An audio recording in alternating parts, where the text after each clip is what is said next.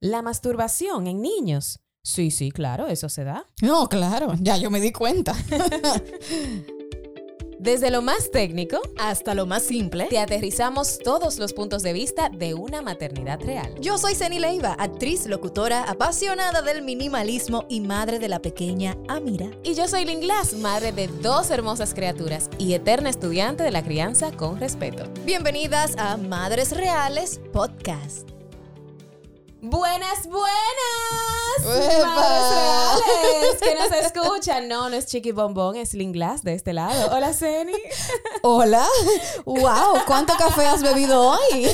un poquito, un poquito nada más, pero estoy muy, muy, muy feliz. Nos complace de verdad, eh, Ceni, saber que muchos padres, padres, padres masculinos se están uniendo a la conversación con mucha curiosidad y ganas de seguir informándose de temas importantes e interesantes de la vida de sus hijos. Y esa retroalimentación para nosotras es muy importante. Por eso queremos enviar un fuerte saludo a Tesha Emet, que nos envió un mensaje súper hermoso de lo mucho que significa este espacio para ella y cómo le ha ayudado en su maternidad. ¡Qué bueno! También a Lisbeth Burgos y a Heidi Lluveres, que justo esta semana nos dejaron saber cómo algunos episodios pasados le sirvieron de paz y de información de valor, de cositas puntuales. y a ustedes les recordamos que pueden escribirnos por nuestras redes, Madres Reales Podcast o Madres Reales RD y seguirnos eh, o sugerirnos en algún tema de interés. Me encanta, me encanta. Tú sabes que creo que fue Lisbeth o si Heidi que nos dijo que ella había estado muy preocupada en días pasados porque su bebé no estaba hablando y que cuando vino David Vázquez con los hitos dijo, claro, luego que cumplió dos años, entonces comenzó esta explosión de vocabulario y ya estoy tranquila, ya estoy tranquila. Así que gracias chicas por haber eh, eh, propuesto este tema porque de verdad que nos, nos llena de muchísima eh, felicidad saber que le estamos ayudando de, alguna u otra forma. Así es. bueno, Seri, nos encanta leer esos mensajes también y saber que este espacio pues llega a los corazones indicados. Pero entrando en materia, hoy vamos a profundizar un poquito más en un tema, tú sabes que sigue siendo muy tabú, muy estigmatizado y es acerca de la educación sexual. Siento que hay personas o que no se lo toman con la seriedad necesaria o que van al otro extremo, como que se lo toman con tanta seriedad que no lo quieren hablar porque dicen que no, que eso va a sugerir cosas a los niños.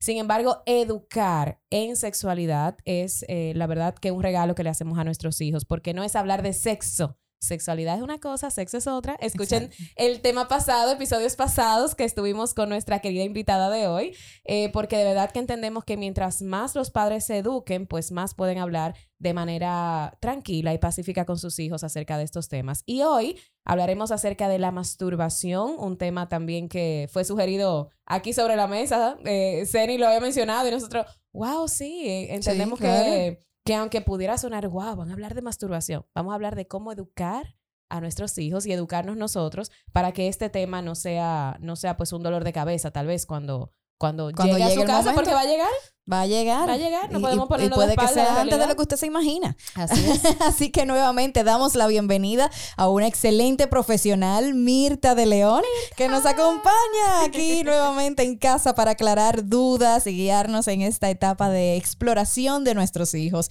que es normal. Es normal. Ajá.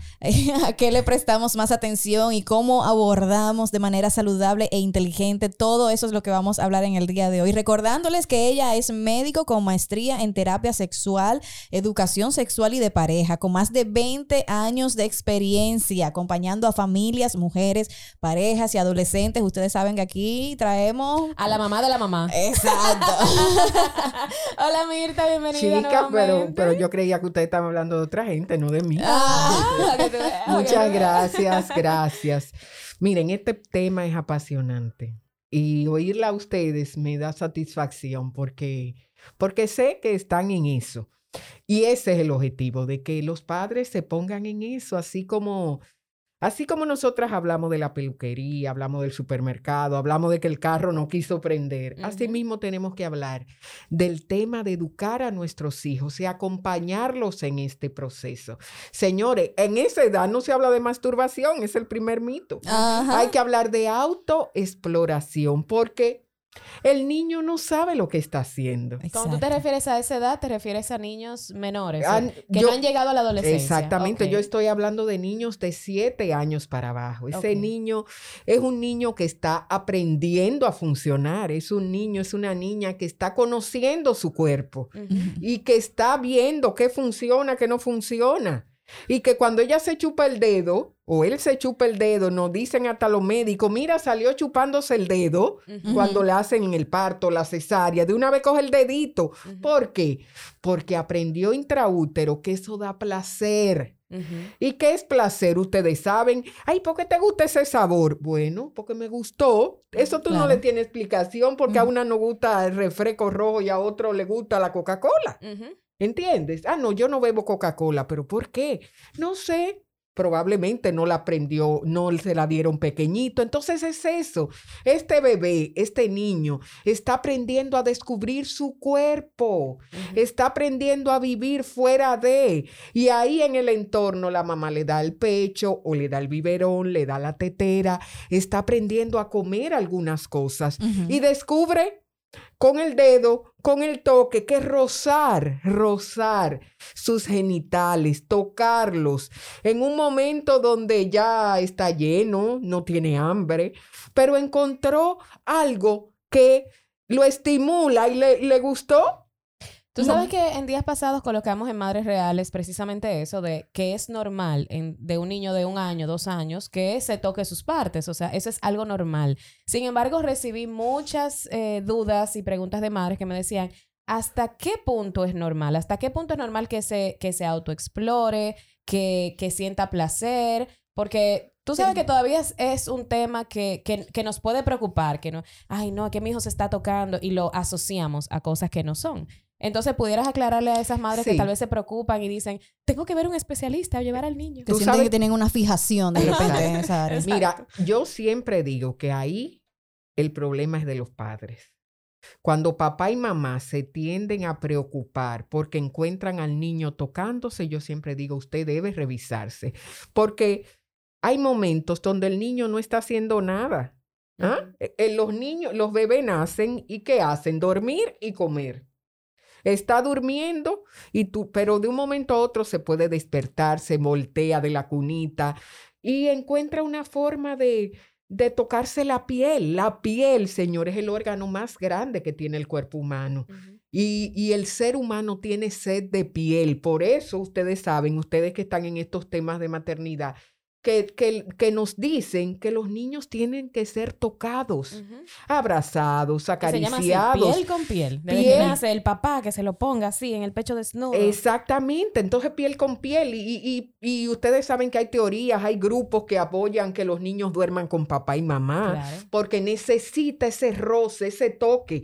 Entonces, cuando, cuando es normal tú encuentras a tu niño tocándose y está jugando, tú ves que dura más de qué tiempo. ¿Para qué? Para ti puede ser más tiempo, para la otra no.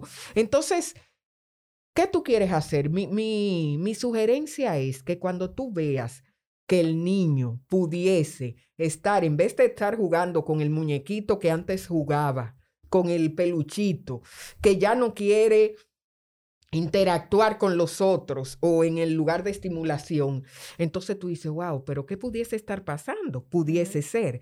Pero, oigan, no es preocupante en ninguna forma. El niño aprendió que a este toque le produce placer, pero no es el placer que tú y yo como adultos sentimos. Ahí es que está la mm, diferencia. No es el placer que tú y tu pareja sienten cuando tienen relaciones sexuales. Es un placer de disfrute.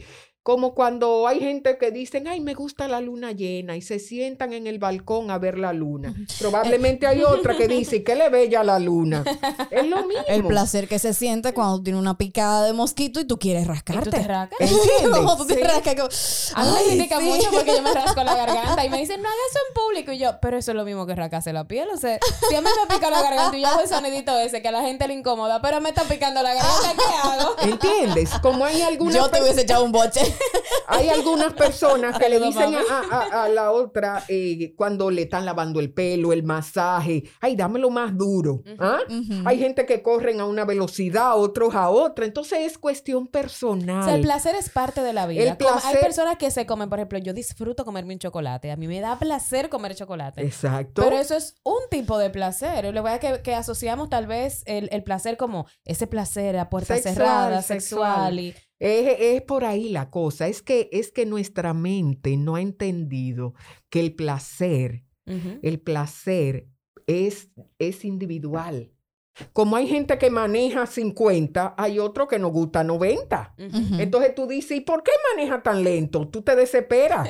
Cuando tú vas con una gente que, que va pa ¿Sí o no? Viendo los pajaritos. Y viendo los pajaritos.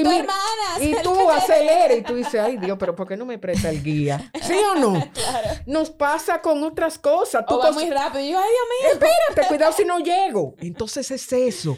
Miren, ese primer año el niño está aprendiendo a descubrir su cuerpo.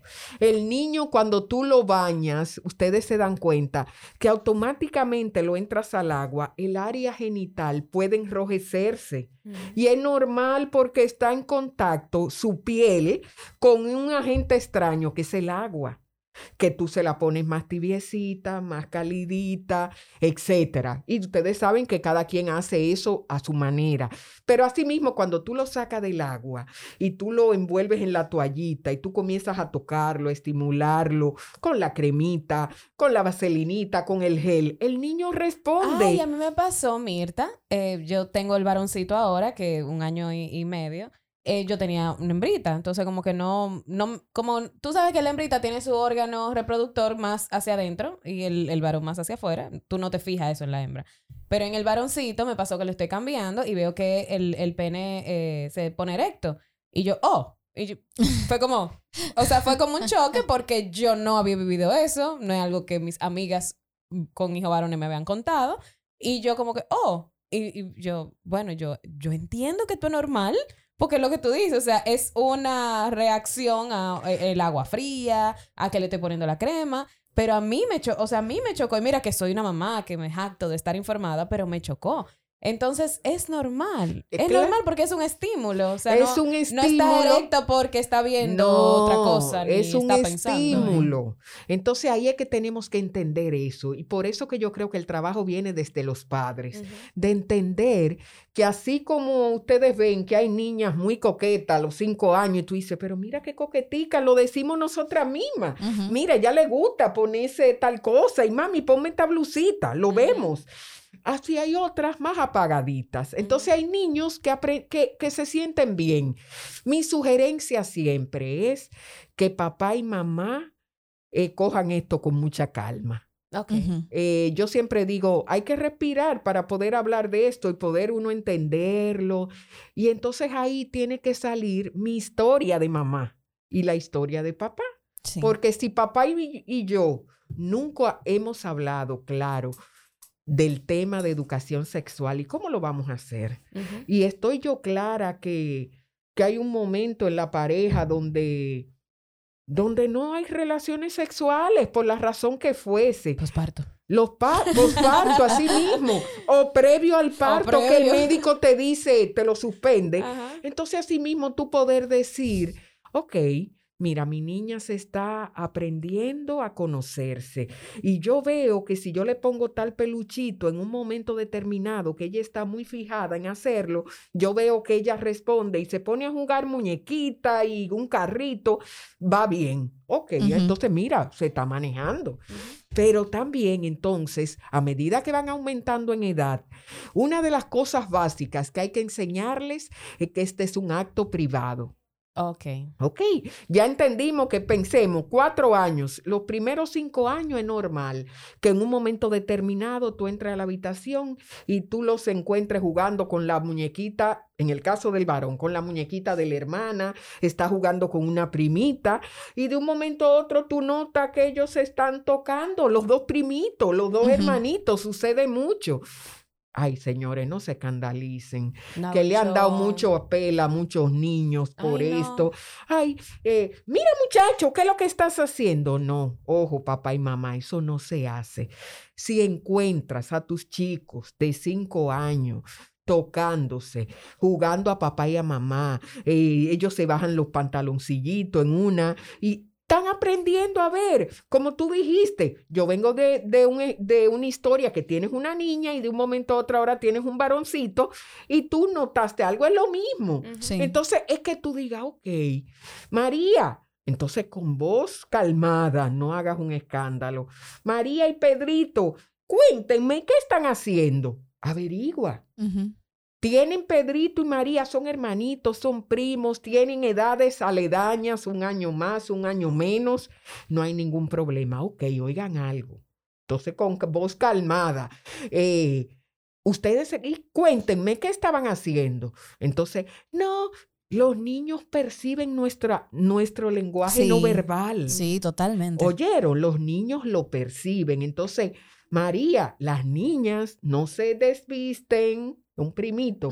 Ten cuidado, eh, ojo, cuando tú quieras, sí, sí, porque miren, es un tema difícil desde el punto de vista que no estamos enseñados para hablar de eso. Podemos hablar de líquido, de pelo, de cabello, de carro, señores, pero de educación sexual estamos atrasados. Y mira, algo que, que, tú dijiste me resuena mucho porque es algo que Zen y yo compartimos mucho, que es eh, el tema de hablar con nuestros hijos a temprana edad, de qué es íntimo, qué es privado. Por ejemplo, mi hija va para cinco años y ya ella está educada de nadie te toca por, por tus partes íntimas, hay que cerrar las ventanas si tú te estás cambiando porque los vecinos no pueden estar viendo que te estás cambiando porque esto es algo íntimo de tuyo, cuáles son tus partes privadas, cómo se llaman por su nombre, que lo hablamos en el episodio pasado. Entonces, tal vez eso pueda eh, ayudar a que ese momento donde el primito, que puede suceder, no estamos diciendo que no suceda, atento a que le hablamos de las partes íntimas, pero puede ayudar a que no suceda porque tal vez ella, si le dicen, eh, ay, vamos a jugar mamá y papá, bueno, pero estas son mis partes y, y no podemos jugar porque estas son mis partes íntimas, también puede ayudar. Pero si no lo hacemos, tal vez esto se pueda ah, dar ahí es más que está frecuente. O sea, que es toda una cohesión todo de información. Todo viene. Y, de educación. Y desde que el niño nace, desde que tú comienzas, que lo hablamos la, vez anterior, desde, que tú comienzas a decirle los nombres correctos, tú estás educando. Claro. Desde que tú y papá tú y tu pareja se ponen de acuerdo, los hombres regularmente en esa primera etapa tienen un poquito de temor de acercarse, de cambiar el pañal, ellos van participando, pero eh, desde ahí se va dando, como tú dices, esa cohesión. Y que ellos aprendan con el primito, una de las cosas también que yo digo que los padres tenemos que hacer. A veces ese primito varón tiene mucho tiempo como hijo único y participa en tu casa mucho contigo como tía. Y de un momento a otro viene la niña que es tu hija, entonces tú lo dejas de esa participación, dejarlo, que él pueda ver a su primita, conocerla, que tú puedas, que ellos puedan ver ese cambio de pañal, que ellos puedan reconocer que la niña tiene cosas diferentes a la de él. La lactancia, por ejemplo. Eso. No esconder, ay, esto es, esto es algo, eh, una lactancia, mi hija yo le enseñé, sí, mira, mami produce leche, porque tampoco hay que asociar eso a algo, algo que ellos no están listos. O sea, hay una conversación que entiendo que a esa edad no están listos. Pero, la lactancia, eso es algo natural. Yo estoy alimentando a tu hermano. Exactamente. y, si, es la tía que lo está haciendo, no hacer eh, que salga el niño, no. Todo eso debe ser en un ambiente donde ellos entiendan que es completamente normal. Asimismo, el cambio de ropa, señor, en esta vida tan apresurada que tenemos, hay momentos que tenemos que cambiar una ropa delante de los niños y delante del primito porque está en la casa. Que no sea algo, no, que se pueda ver esa participación, que el niño sepa que, que, hermanita o primita tiene vulva, que yo tengo pene, que mami da el seno, ¿Ah? Que papá en un momento determinado, vamos a ejercicio y se pueda cambiar la ropa delante de todo esto. Y los niños comienzan a preguntar, mami, ¿y qué por, o, se lo dicen a él, ¿y por qué papi tiene eso más grande? Entonces eso es educación sexual y eso va a ir ayudando a que no sea un tema cerrado. Cuando los padres nos dicen, mira Mirta, lo que pasa es que yo cada vez que entro a la habitación lo encuentro tocándose y, me resulta incómodo y la empleada me lo dice o lo veo por la cámara y a veces no quiere comer y tú cada vez que entra a la habitación, entonces, ok. Estamos hablando ahí ya de adolescentes o de niños todavía No, todavía niños de 6, 7 años. Entonces, ahí, ¿qué yo sugiero? Yo siempre sugiero que lo distraigamos. Tú entraste a la habitación y lo ves en la mañana dos y tres veces. Eh, Atrévete a buscar un juguete y decirle, Pedro, ven, vamos a jugar. Y siéntate con él en el piso y vamos a distraerlos. Enséñale a la empleada también que no debe regañarlos. Sí. Porque no se olviden que nosotras usamos mucho a nuestras empleadas para que nos apoyen en esta labor. Nuestras madres. Entonces, que no es que tú hagas un trabajo y después venga tu mamá y diga, mira muchacha. No, que mamá sepa que tú le estás enseñando a tus hijos que eso es completamente normal. Así es. Nuestras madres pudieran escandalizarse, ustedes lo saben, oh, porque ya vienen de otra historia. Entonces tú tienes que decirle, mira, mami, yo no lo regaño por eso, ¿viste? Cuando tú veas que pudiese estarlo haciendo más de la cuenta, mándalo a la habitación, esa es una. Dos, no lo regañes, busca un juguete, busca un dulce, busca una paleta, tírate con él al piso, vamos a ver, una vamos a ver la televisión. Vamos a buscar acciones que lo distraigan, que le distraigan de lo que está haciendo. Una preguntita, haciendo un paréntesis, que me quedé con algo que mencionaste así eh, rápidamente, en donde, por ejemplo, se, se, se, explica, ah, que papi, ¿por qué lo tiene papi así tan grande? Etcétera. Eh, eh, en mi caso, por ejemplo, yo nunca vi a mi papá desnudo, nunca.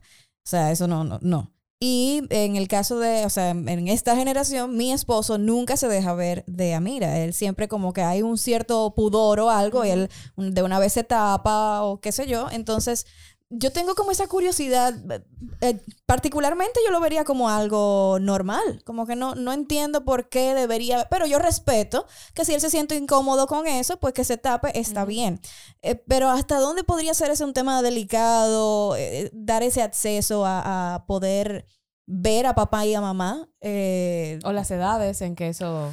Miren, es que eso es algo ¿Cómo le explico esto? Eso es algo normal, señores, porque nuestro cuerpo, yo no sé ustedes, pero yo entro a mi casa y dejo en la puerta los zapatos y como que tú te vas quitando la ropa. Como que algo normal, claro. Tú fuiste muy honesta, tú no viste nunca a tu papá desnudo. Entonces tu papá se cubrió. Y fíjate cómo te, te casaste con una persona que tiene más o menos esa misma.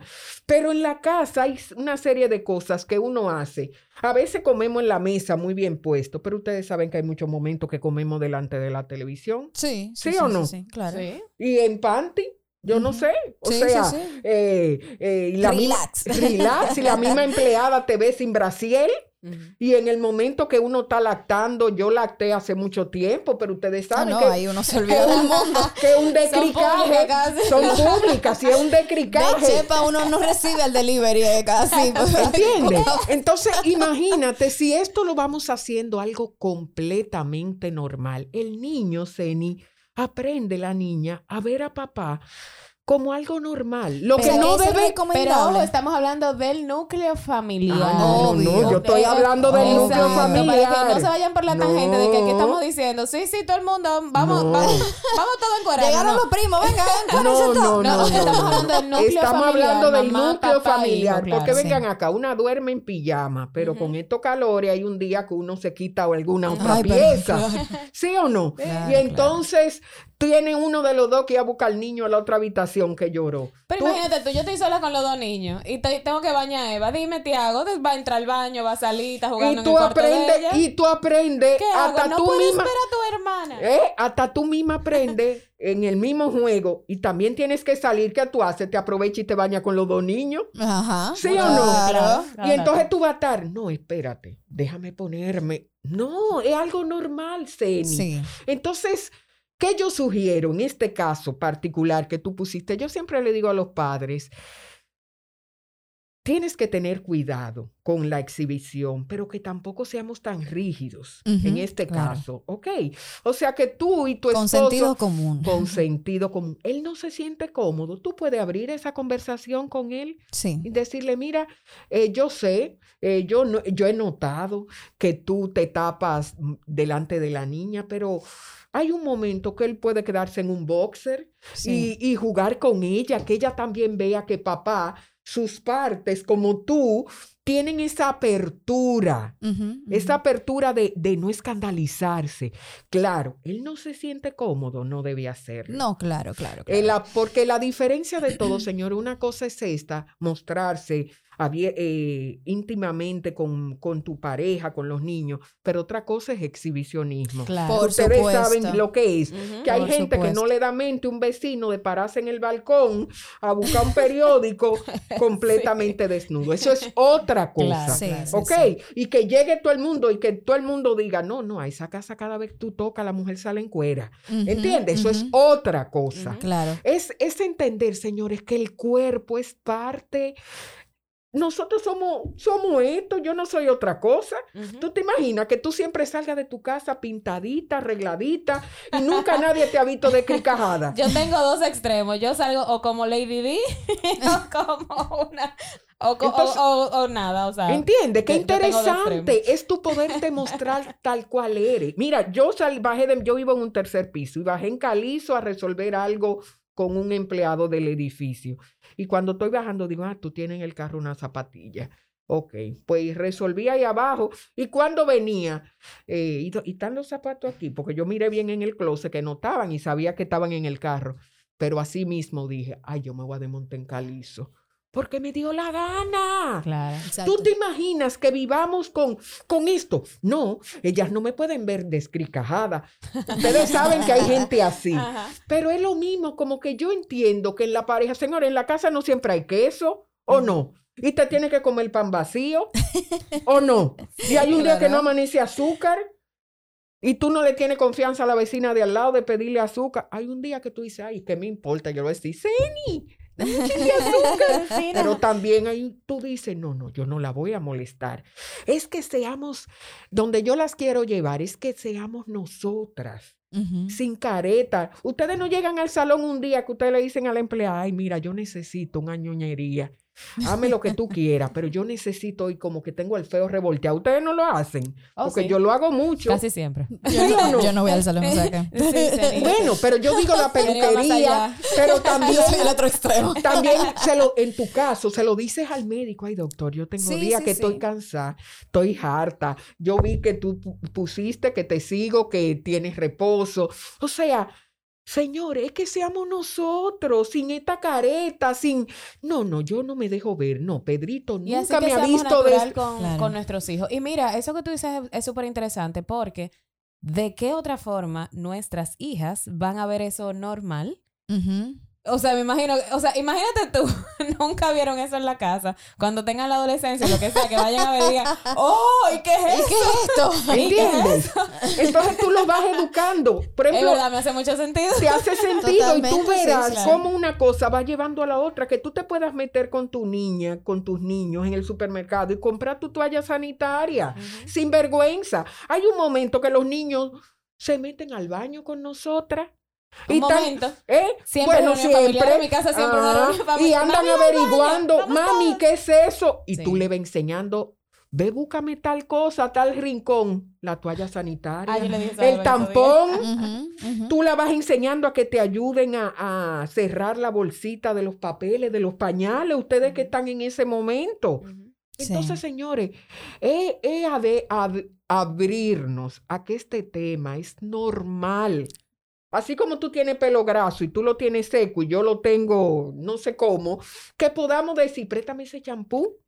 ¿Sí, ¿Sí o no? Sí, y sí, que no nos dé vergüenza. Mira como tú dices, no, yo no voy al salón. Qué interesante. Pero tú y yo vamos uh -huh. y lo necesitamos. Uh -huh. Entonces tú verás que a medida que esto se va trabajando y no nos quita el miedo, eh, perdón, no nos, nos atrevemos a decir, es verdad, no, yo nunca he dicho pene, Mirta, es verdad. Yo le digo El nombre, que Bimbolín. tú, Pipito. el nombre que tú le digas, tú te atrevas a decirle, mira, desde hoy Popita. yo le voy a decir pene. Tu penito, ponlo en diminutivo si quieres. Sí, cariñosito, Pero como ponle- muchas cosas que uno Ponle, dice ponle el nombre real y que Sí. la muchacha un día se sorprenda cuando tú le digas, mira, yo encontré tal cosa. Tú verás que tú vas a ir educando y te vas sintiendo cómoda. In- incita la educación sexual al sexo. Porque, Imposible. porque siento que ese es el como de los mitos más grandes. Que No. Uno habla de educación tema. Es que sexual y de una vez se va para el coito y no tiene nada que ver. No, re- que hablar de eso a nuestros hijos es incitarlo a que de temprana edad estén pensando en eso. Yo Eso- creo que es todo lo contrario, o sea, el efecto es inverso. No te olvides que tú lo dijiste muy bien al inicio, sexo es lo que traemos, varón y hembra. Características físicas es sexo. Relaciones sexuales es cuando tú tienes un acto con tu compañero, con una persona que te agrada, que puede ser coito, puede ser un abrazo, puede ser un beso más apasionado que otro. Y educación sexual es trabajar todo este tema en emociones, sentimientos, valores, que yo quiero, que me merezco, autoestima, quién Sí. yo soy. Dos situaciones que me gustaría plantear. Eh, en el caso de la masturbación en niños pequeños todavía, eh, cuando quizá podría sorprender a muchos padres que, que son ignorantes del tema y, y es normal porque no nos educaron al respecto. Eh, digamos que ocurre enfrente de otros amiguitos con otros padres que se podrían alarmar al respecto, cómo uno debería abordar ese tema en ese pleno ambiente social. Un que- cumpleaños. El- El niño ah, se quitó la exacto, ropa. exacto. ¿Cómo uno debería reaccionar sin avergonzar al niño y sin y, y bueno, tratando de controlar de repente el escándalo que pueda ocasionar en otros adultos? Eso ocurre muy frecuente y qué bien que lo dijiste. En ese momento tú entraste a esa habitación y encontraste a tres mamás escandalizadas o a tres niñeras que dicen, mira, aquí está tu hijo. Le- muy calmada, Pedro, venga acá. Eso que usted está haciendo aquí en este momento es privado. No te olvide que hemos hablado que este es un acto privado, que no se hace delante de la gente. Y decirle que no se hace. ¿Estaría incorrecto No, o correcto? Porque muchas correcto. eso no se hace. No, eso Dígase, no. ni a puerta cerrada, ni No. ningún- eso no se hace, eso es eh, indebido, No, eso es eh, lo que eh, para adultos, o sea, es importante el, el mandato. lenguaje. Lo que estás haciendo no se hace en público. Vete a tu habitación, estás en casa, o vete al baño, voy a hablar contigo. Y ahí no tiene que decirle nada a la mamá y al todo el que se escandalizó, ese es su hijo. Entonces tú ahí le recalcas, ¿te recuerdas que hemos hablado que tú estás haciendo algo privado? Y, y estos actos privados se hacen en un ambiente de privacidad. Tú, y ya, sin maltratarlo. ¿ok? Exacto. Es importante eso. Yo Y por, siempre y por digo... maltratarlo nos referimos no solamente a que le des eh, Una eh, pela. una pela, No, un grito, lo que sea, verbal. pero verbal también, porque maltratarlo también sería maltratar su autoestima. Eso que estás haciendo está mal. Eh, eres un niño travieso, lo que sea. o ¿Qué, sea, tú, estás, qué tú estás viendo en la televisión que te ha enseñado eso? No, no, no. Es calmadito. Y si lo, si lo encuentras varias veces en la casa, te he dicho, o sea, dije, hasta los seis años, señores, es muy manejable porque tú lo distraes. Eh, Pedro, vete a tu habitación si lo encuentras en la sala de estar, porque tenemos que enseñarle, como tú decías, lo que es un ambiente de intimidad y privado. Vete a tu cuarto porque estás molestando en otro caso, pero en este caso, recuérdate, pensemos que sea la primera vez que lo encuentre. Mira, Pedro, esto que estás haciendo es privado. Debes irte a tu habitación. La primera vez. La segunda, de la misma forma. Ven acá, yo, yo he- te he notado que, hay- que estás buscando o que estás haciendo, te he encontrado con la empleada haciendo... ¿Qué, qué, qué? Una pregunta que podemos hacerle de seis años. Eh, ¿Te gusta tocarte? ¿Qué tú sientes? A ver qué te responde. Entonces, decirle que eso es un acto privado, que él tiene derecho a hacerlo, pero en su habitación. ok. Ok. ¿ok? No maltratarlo, no se lo diga a todo el mundo, conversalo con tu pareja, por supuesto. Mira, estoy notando que Pedrito, cuando llega de tal lugar o varias veces lo he visto en la cámara, que se está tocando su genital y dura mucho tiempo, es más. Y mira, encontré sangre en el pantaloncillo, pudiese pasar. Entonces, ok, vamos a, vamos a ver, ¿qué podemos hacer? Vamos a hablar, vamos a observarlo. Está muy ocioso. ¿Qué le estará produciendo ansiedad? Eso se puede ver así. Pero cuando ya ocurre, te puede llamar en la escuela, que él deja de sus, deja sus quehaceres, deja de, de, estar en recreo y que lo encuentran en el baño y que lo han encontrado con el pantaloncito abajo, con una niña. Entonces, ahí hay que hacer lo que te dije. Mira, eh, me llamaron del colegio, lo que estás haciendo no hay ningún, eh, tú tienes, tú lo puedes hacer, recuérdate lo que mamá y tú han hablado, pero no debes hacerlo en el patio. a, esa era la, segunda situación que quería plantear, el colegio, en donde no siempre estamos para observar y no siempre nos van a decir eh, lo que pasa con nuestros hijos. cómo lo abordarían. Exactamente, o sea, debemos asumir eh, que, que los maestros o las maestras saben cómo abordar estos temas o es definitivamente un tema que deberíamos como padres sentarnos a conversar con los maestros eh, si notamos que nuestros hijos están como en esa etapa? Yo creo que muchos maestros tienen la capacidad de hablarlo de esta forma. Pero ustedes saben, o sea, no todos tienen los mismos métodos de resolver el tema. Si el colegio te llamare, e investiga qué están haciendo, cómo le llamaron la atención, habla tú con tu hijo, porque no te olvides que el colegio educa una cosa y la puede malinterpretar y tú estás trabajando educación sexual. Entonces, ven acá, Pedro, me dijo la profesora que ayer o antes de ayer, que en esta semana tú has pasado mucho tiempo en el baño. Eh, investiga qué está pasando. Todo esto es seis años en, para abajo. Pero ya, señores, siete, ocho años, el niño pudiese darse cuenta que este tema está produciendo como mucho, mucho sonido en el hogar. Okay. Y entonces ya él pudiese decir, pero el inconsciente, ellos no saben en esa edad todavía que esto está ligado a placer sexual per se. Ellos no saben. Ya de ocho en adelante, ya el niño sí ya va, va aprendiendo que si se toca se erecta, en el caso del varoncito, en el caso de la niña, que si se toca eh, más eh, con la almohadita boca abajo le va produciendo placer y lo sigue haciendo. Pero oigan, no con la mentalidad del adulto. Ahí es que yo siempre quiero llegar. No lo está haciendo con el fin de producirse el placer que tú y yo sentimos. Y el morbo que pueda eh, eh, producir. en la mente de ellos es alimentado por los padres que pusieron el morbo desde el principio. y por eso lo relacionan. Por eso es. Entonces, por eso tú ves que ellos te hablan cuando tú lo encuentras jugando con el primo, con el vecinito, ya ellos se van dando cuenta que mamá y papá o la vecina se pone media histérica porque los encontró en el baño, le ponemos el nombre feo, tu hijo está abusando del mío. Y ahí es que viene el problema, porque oigan, todo juego sexual entre niños con edades similares no hay ningún problema. repito, todo juego sexual de niño de 8 años con una de 9, una de 6 con una de 8, edades circundantes. Porque ellos no porque están en la misma como y sin importar el sexo. Sin importar el sexo. La misma sintonía de no tiene nada capacidad que ver. cognitiva por así decirlo. Exacto su desarrollo psicosexual es similar. Okay. ojo ¿cuándo debemos preocuparnos? cuando un niño está jugando con alguien mayor de 5 años. O sea el niño tiene 5 y está jugando con uno de 10 ojo porque el de 10 tiene una sabiduría que el de 5 no la tiene. Claro. Y o viceversa.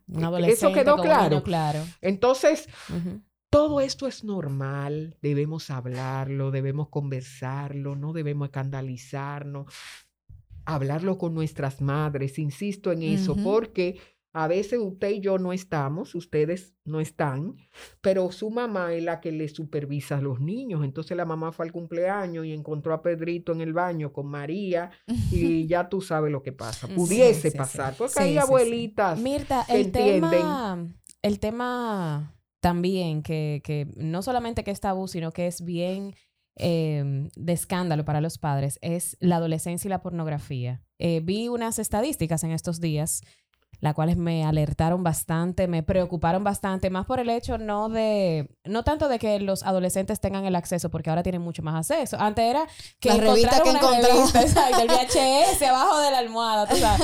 Eh, pero ahora hay mucho acceso, hay mucho acceso, la mamá está trabajando, el niño está con una tableta y tienen acceso incluso eh, a edades mucho más eh, menos, o sea, menores. Eh, de verdad yo no sé ni siquiera cómo hacer la pregunta. Encontré a mi hijo viendo pornografía y tocándose al mismo tiempo. No sé ni siquiera cómo preguntarte de la edad. Eh, no sé. dime qué, qué tú nos puedes decir para aclararnos un poquito y también para traerle paz a las madres que le ha tocado vivir esa situación. Encontré a mi hijo viendo pornografía y tocándose. Ese es un tema bien interesante. Mira, regularmente el niño de menos de 8 años que tú encuentras viendo pornografía, me atrevo a decir que pudiese estar incitado por alguien más adulto. Ok. Ok, tiene un hermanito, tiene una hermanita que lo ve, Así que, es un signo de, alarma. Es un signo de alarma. ¿Quién pudiese estar, quién pudiese estar por ahí de por medio? A veces ustedes saben, es como yo le dije a alguien, señor, estos niños están naciendo con cinco celulares a su alrededor. Papá, mamá, la abuela que participa, la empleada. Y no, y no, y no todos los adultos se toman la molestia o el trabajo de colocar los controles parentales. ¿Entiendes? Y hay mucho acceso. Entonces, ya ahí hay problema. Dime, con, y me voy a atrever a ir más lejos. Y las canciones que oímos. Ay, Dios Ajá. Eh, y tú dices, no, Mirta, yo no la pongo, no, tú y yo no la ponemos, pero en el carro público la ponen. Y en la emisora que tú oyes en el trabajo todo el día la ponen. Entonces, oye, ahí hay. Ahí hay ya eh, un sonido eh, que no debe ser un mensaje. Entonces, si tú encuentras a un niño menor de 8 años, 7 años, viendo, ojo, hay que ver tienes que comenzar a poner controles. Yo siempre digo que los padres tenemos que estar muy atentos a todo lo que sucede alrededor de nuestros hijos. Porque, Señor, ellos hablan, ellos dicen, ellos te van hablando, te hablan del carrito, te hablan de McQueen, te hablan de lo Paw Patrol. yo, no sé más nada de esos muñequitos, nada más esos dos, no sé más nada, porque yo tengo un nieto y participo pero usted tiene ya que, prestar atención. Por eso yo digo que, que siempre papá y mamá, independientemente de todas las ocupaciones que tienen, que yo sé que son muchas, tienen que buscar un tiempo para, para estar ahí y para tirarse al piso. Porque yo digo el piso, el piso es como un momento de relax, donde tú estás de casa, de conexión, de conexión tú te tiras al piso, ahí él se sube a caballito, te pregunta, tú le dices, ¿qué hiciste hoy en el colegio? Y ese muñequito, y tú ves la libreta y entonces tú participas y tú puedes oír. ¿Y cuál es la canción que más te gusta? Y él te dice, o tú le cantas las canciones que tú quieres que él escuche. Entonces, después de ahí, de esa edad, eh, si usted lo encontró, usted tiene que hablar al respecto. Porque oigan que lo que pasa la pornografía, y ustedes saben, es un material erótico que fue hecho con un fin de vender cuerpos, de vender figuras, donde todo lo que se hace está magnificado. Los niños saben que papá y mamá son pareja y se dan un besito y se dan un abrazo y en la playa nos abrazamos, puede entrar un día a la habitación y encuentra algo más de lo normal y tú debes decirle, papi, ¿por qué tú estabas apretando a mami? Por ejemplo. Entonces tú le dices, lo que pasa es que papi y mami son pareja, son novios, tú le buscas ahí como la forma. Sí. Era un abrazo especial. Exacto. Exactamente, eh, papi y mami se quieren, por eso es importante que tú lo ponías el otro día, el tiempo en pareja, salir, que ellos vean que papá y mamá tienen tiempo íntimo, privado, que esa habitación es de los tres, de los cuatro, pero hay una noche hay un momento de la noche que se cierra para papá y para mamá. Todo eso va ahí. Entonces, si lo encontraste, entonces tú tienes que decirle, mira, este material no es para tu edad, Cuéntame cómo lo conseguiste. ¿Quién te lo eh, enseñó? ¿Quién te lo enseñó? ¿Cómo tú te sientes viendo? ¿Tú tienes alguna pregunta que hacerme con respecto a lo que estás viendo? Entonces, mira, después que él lo vio, ya hay que hablar del tema. Mira, yo no quiero que tú lo veas porque mira, aquí tú viste esto. ¿Qué tú crees que es eso? Ya él lo vio. Y puede ser que ya tú lo hayas encontrado dos veces viéndolo y alguien te dice, mira, yo lo veo que está en eso, se está trancando. Ellos mismos hablan porque Si fuese algo normal, tú pones los Paw Patrol en la televisión a todo lo que da, delante de todo el mundo, pero tú notas que ya se tranca, dura más tiempo en el baño. Tú te das cuenta cuando estás manipulando, y tú le tenías un control a la tableta, no lo encuentras. ¿Sí o no? Y lo, lo, ideal sería, ya que está en una edad eh, más, eh, bueno, preadolescentes o algo, lo ideal sería, antes de que él llegue a ese material, uno hablarle de la existencia de ese material, prepararlos o mejor esperar a, Ellos van dando señales, Eni, donde ellos te van haciendo preguntas. Si tú eres un padre que participa en el proceso y estás, muy, por ejemplo, 10 años, ese es un preadolescente. El preadolescente, eh, tú sabes que los niños van subiendo muy pegados de papá y mamá muy pegado y se cambian delante de ti, no tienen problema. Pero hay un momento, hay como una cosita que ellos como que se destapa. Hay un clic que dicen, ah, Ya no quieren que tú lo cambies, trancan la, puerta. Si tú estabas acostumbrada a dejarte ver eh, tus áreas físicas delante de él, como que tú notas... Que hay un cierto pudor. Exactamente, ya eso te va diciendo. Entonces ya, y oye, no hay que esperar ese momento para tú hablar con ellos de menstruación de inicio sexual y ya ellos te van demandando, mami, ¿por qué tú sales tanto con papi? Por ejemplo. Ya tú debes, yo veo parejas. la puerta de mi aseguro anoche. Exactamente. Hay parejas que no. hay parejas que no tienen ningún contacto físico delante de sus hijos y yo creo que eso no es bueno. No. Usted debe ser, porque vuelvo a lo que decía ahorita, señores. Y si tú en tu casa, ahí, tú no das un beso apretado a tu pareja. Claro. Nada más Es que todo lo que hacemos, eh, todo lo que hacemos, mamá y papá comunica todo, verbal, no verbal, comunica. y que yo le dé cariño a mi pareja también le voy a enseñar que la pareja se da cariño, que, que esto es normal, que un beso. Exactamente. Por ejemplo, pasó con Eva El modelo seguir también, o sea, que, tú quieres eh, de la pareja de tu hijo, que tú quieres, que sea una pareja que se dé cariño, que, que se quieran, que se respeten, o una pareja seca, aburrida. que tú dices, ¿y estas dos gente están juntas? Pero me pasó con Eva cuando estaba más pequeñita, que, que ella quería darme, quería, no a mí, darle un beso en la boca a su papá. Y eso yo sé que es normal, sé que hay un complejo de yo no sé qué, que de lipo y, Ajá, y, de Electra. Ajá, entonces, eh, con mucha naturalidad, no, mi, no, mi amor, no, eh, los besos entre tú y yo están reservados para la mejilla. Eh, en la boquita no. Pero fue como normal, no fue como un escándalo, no, no va a poder besos en la boca, que, o sea, no, mi amor, mira, los besos están reservados. Tú le das beso a mami en la boca, sí, mami y, y yo nos podemos dar besos en la boca, tú y yo nos podemos dar besos en la mejilla. Y con naturalidad, y eso no fue un show, y eso no fue como una cosa grande, eso con naturalidad se le explicó y ella va viendo. Y después cuando esté más grande, ah, ok, me hace sentido aquella vez que papi me dijo, ok, ahora me va haciendo sentido. Y normal, y sin escándalo, sin eh, escándalo. es que tú manejes esto. Mira, desde que, y yo sé que ustedes ya eso seguro, probablemente, estoy segura que lo han hablado, de cómo prevenir que alguien externo venga a hacer cosas con tus niños, prevención de abuso. Cero force de abrazo. Si mi hija no lo quiere abrazar, no, lo, usted y no que no tiene que sentarse en la pierna de todos los tíos, de todos los padrinos, de gente en la comunidad, en el colegio. No. Que a mí me costó sentarme en la pierna de, de Eri, todavía teniendo amor. Porque fue tanto lo que a mí me dijeron que en pierna de hombre usted no se sienta, que yo en pierna de mis novios yo nunca me senté. De mis novios adolescentes yo nunca me senté porque no se podía. O sea, porque no, a mí me enseñaron que no se, no se siente en pierna de hombre. y yo, me vine a sentar en pierna de, de Eri consciente, fue casi casándome. O sea, yo creo que yo ah, nunca me he sentado en pierna de ningún novio y pero no recuerdo como que me lo hayan dicho, como que se dio de manera mami sí me lo decía. Lo decía, entonces eh, son cosas así. no se siente en pierna, nada más de su papá. De su papá y que y, si y si no te sientes cómoda, que tú también lo puedas decir. O sea, al niño, a la niña hay que enseñarle que todo debe ser natural. Ah, ok, mira, y tú vas a ir a casa de Ceni porque ahí está tu amiguita, pero oye, siéntete en la libertad que si te quieres venir, llámame. Ajá. Hay una palabra, tengo, hay una, mm, me encantó, no me acuerdo, eh, de alguna colega de temas de crianza, que ella, ella decía que ella tiene una, una frase eh, secreta con su hija cuando ella hablaba por teléfono, la mamá la llamaba de, o sea, ella la llamaba a la mamá de casa de una amiguita y le decía, eh, mami, aquí están haciendo ensalada, algo así. Mami, aquí van a cenar pasta. Y era como una clave de venme a buscar, no me siento cómoda.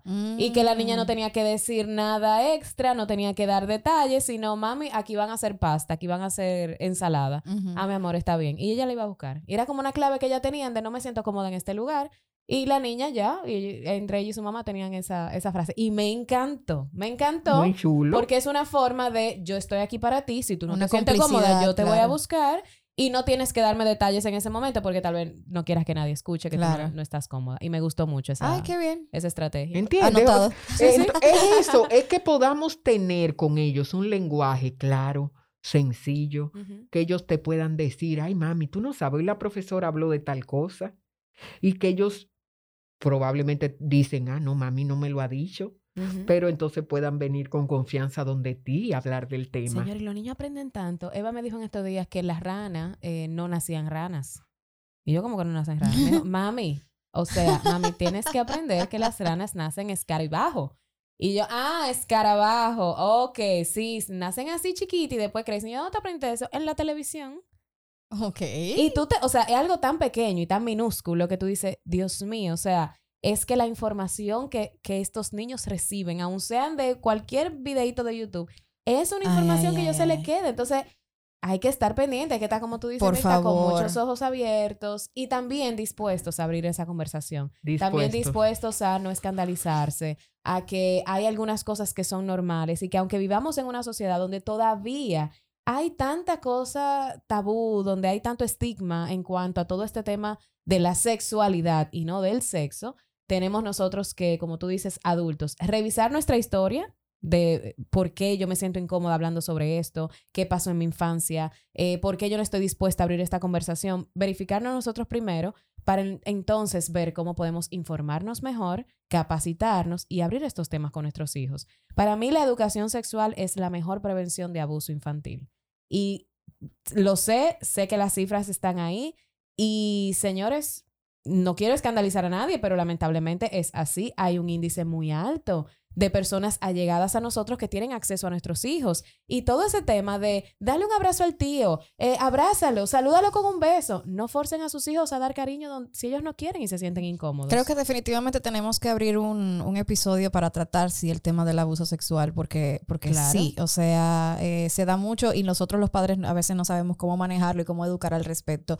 Esto es un gran inicio, el tener esa apertura de, de, de tener conversaciones sobre educación sexual con nuestros hijos hijos, como tú dices, ya eso empodera porque tienes información y hace que tus hijos se sientan más primero, más confiado a hablarte a ti también del tema sin tabú y, eh, y, protegidos también. Saber que, que, papi y mami están de su lado y están para, para cuidarlos, para protegerlos, para guiarlos y, y, para educarlos en ese sentido de que puedan tener esas herramientas y, y puedan defenderse. Hasta libros infantiles, hay muchos que se pueden, que sé que en estos, en estos días sé que hay un, un, todo un tema con los libros infantiles, pero sí hay muchos libros infantiles que también pueden servir para abrir ciertos temas de una forma más natural, acorde con el lenguaje de los niños. Usted no sabe, ¿y con qué lenguaje aborda un adolescente versus un niño? Ahí están cuentos infantiles que están escritos por personas profesionales Que, que saben cuál es el lenguaje propio para cada edad. Entonces también auxíliese de eso. O llame a Mirta.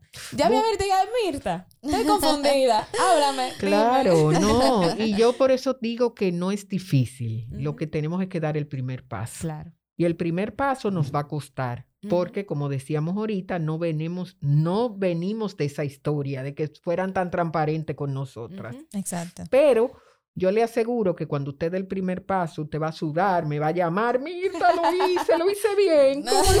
Y tú verás que yo te voy a decir, ay, sí, pero mira, te faltó esta cosita, pero hazla la próxima vez. Y tú verás que paso a paso se va a poder lograr. Y no le tengan miedo, atrévanse. Eh, nadie aprendió hablando nosotras mismas, yo misma que trabajo este tema, hay días que gagueo, porque vengan acá, yo también, yo también crecí con mi, con mi historia y entonces también hay temas que no los sé manejar, ¿ah? Pero poquito a poco tú lo vas haciendo. ¿Y qué tú crees? ¿Cómo tú lo haces? A veces como abuela me estoy cambiando delante de Samuel y digo, enséñeme de la cuenta yo misma. Claro. Y entonces digo, espérate, tápate. Porque entonces es eso, es que lo entendamos, que nos revisemos, eh, lo estoy haciendo, lo estoy haciendo bien, puedo hablar con él de pene, puedo mencionar que, que yo como abuela no tengo, él preguntó algo de su mamá y yo, o sea, su mamá es una muchacha, yo soy una persona más adulta y su mamá le dio el pecho y yo lo relajo y le digo, tú quieres que Cucú te dé la leche y él como que, ¿entiendes? Entonces así mismo lo relajamos y digo, cuando venga tu hermanita lo vamos a hacer, ¿entiendes? Pero si tú lo vas haciendo como algo normal, yo te aseguro que la segunda vez que se abra el tema, tú vas a estar como más libre, porque ya diste el primer paso. y la tercera vez va a ser mejor. Y, tú vas a decir, ok, déjame revisar esto, déjame googlearlo, eh, dónde yo encuentro material, y déjame conversarlo con una mamá que ya pasó por esa edad. Y tú verás que poquito a poco se puede, pero es, es hacerlo desde el desde la educación, desde yo, ¿qué yo quiero para mis hijos? Quiero que sean abiertos con este tema, quiero que tengan la información correcta, no los quiero traumar, quiero que tengan una vida sexual satisfactoria, que cuando lleguen a la adolescencia se sientan cómodos y ustedes verán que se puede, claro que se puede. Mirta, muchísimas gracias. Como siempre, ya Mirta es regular aquí en Madres Reales Podcast para tratar estos temas que, aunque puedan resultar incómodos, yo sé que eh, haciéndolo de manera regular, pues vamos a convertir en esto en algo completamente normal. Normalizarlo va a hacer que tengamos no solamente información nosotros los padres, sino que como tú dices, nuestros hijos vivan a plenitud su vida sexual en lo adelante. Y no solamente su vida sexual, su educación sexual, que es importante. Así es. Bueno, pues a ustedes gracias por la sintonía. Mirta, gracias nuevamente por estar con nosotras. Aprendimos muchísimo. Vamos a seguir quitándonos esos tabús de la cabeza y a seguir abriendo nuestra mente para poder educar mejor a nuestros hijos. Y eso tiene que empezar primero cambiando nosotros, que venimos arrastrando muchas cositas. Esto es Madres Reales Podcast. Nos estaremos escuchando el próximo martes con, con otro episodio seguramente muy interesante para todas ustedes, madres queridas. Yes, chao.